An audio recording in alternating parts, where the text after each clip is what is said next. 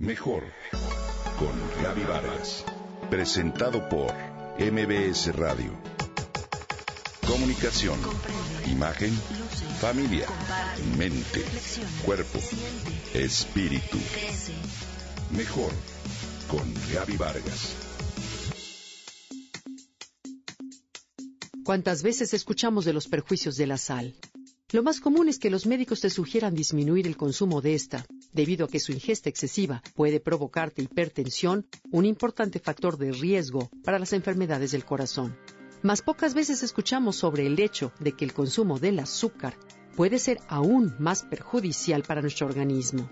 Con 16 calorías por cucharadita, ¿qué mal puede hacernos el azúcar?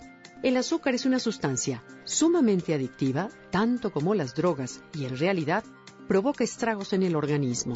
De hecho, el azúcar blanca refinada, que la mayoría ingerimos todos los días, es sacarosa sintetizada de forma artificial que no contiene ni vitaminas ni minerales que tu organismo necesita para procesarla.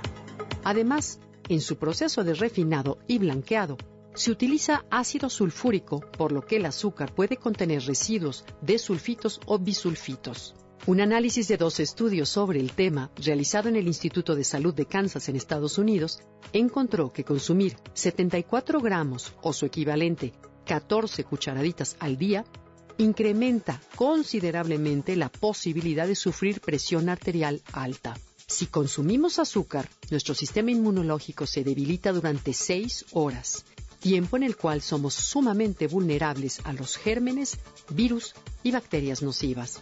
Además, te tengo noticias.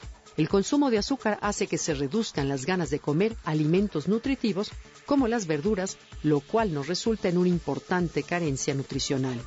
De acuerdo con el reporte, las personas cuya dieta tiene al menos 25% de calorías provenientes del azúcar tienen casi el triple de riesgo de morir por un evento cardiovascular que aquellas personas que tienen una dieta con menos de 10% de calorías provenientes del azúcar. Demasiada azúcar en una dieta puede contribuir también a la formación de caries, a la obesidad, así como a la dificultad para controlar la diabetes tipo 2, niveles más altos de triglicéridos, cáncer, candidiasis, eczema y síndrome premenstrual. El grave problema es que la ingesta de azúcar no se limita a la que se agrega al cocinar en la mesa, sino que existen muchos y diversos alimentos que la contienen de manera disfrazada. Por ejemplo, el refresco de 600 mililitros contiene 65 gramos de azúcar, es decir, unas 12 cucharadas de azúcar. Una barra de granola contiene 23 gramos. Una barra de canela alcanza hasta 55 gramos de azúcar y una taza de cereal 25 gramos. La solución tampoco está en sustituir el azúcar por endulzantes artificiales. El endulzante llamado sucralosa es azúcar clorada y por ello presenta muchos de los riesgos del cloro. Así, las dioxinas son un subproducto de este procesado que no se trata más que de un carcinógeno superpotente más que el DDT. ¿Tú endulzarías tu café con DDT? La sacarina, también es un carcinógeno que se prohibió hace años en muchos países. El aspartame, que está en los refrescos light, es una excitotoxina y un neurotóxico, cuyos efectos perjudiciales son el desarrollo de Parkinson y Alzheimer, de tumores en el cerebro, de epilepsia, diabetes, fibromialgia y también migrañas y leucemia. Si de plano no puedes vivir sin sabor dulce, busca otros endulzantes como la miel de abeja, pero trata también de regular su consumo.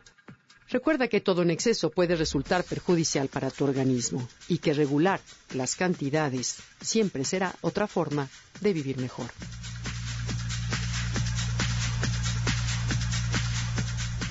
Comenta y comparte a través de Twitter. Gaby-Vargas. Mejor con Gaby Vargas. Presentado por MBS Radio.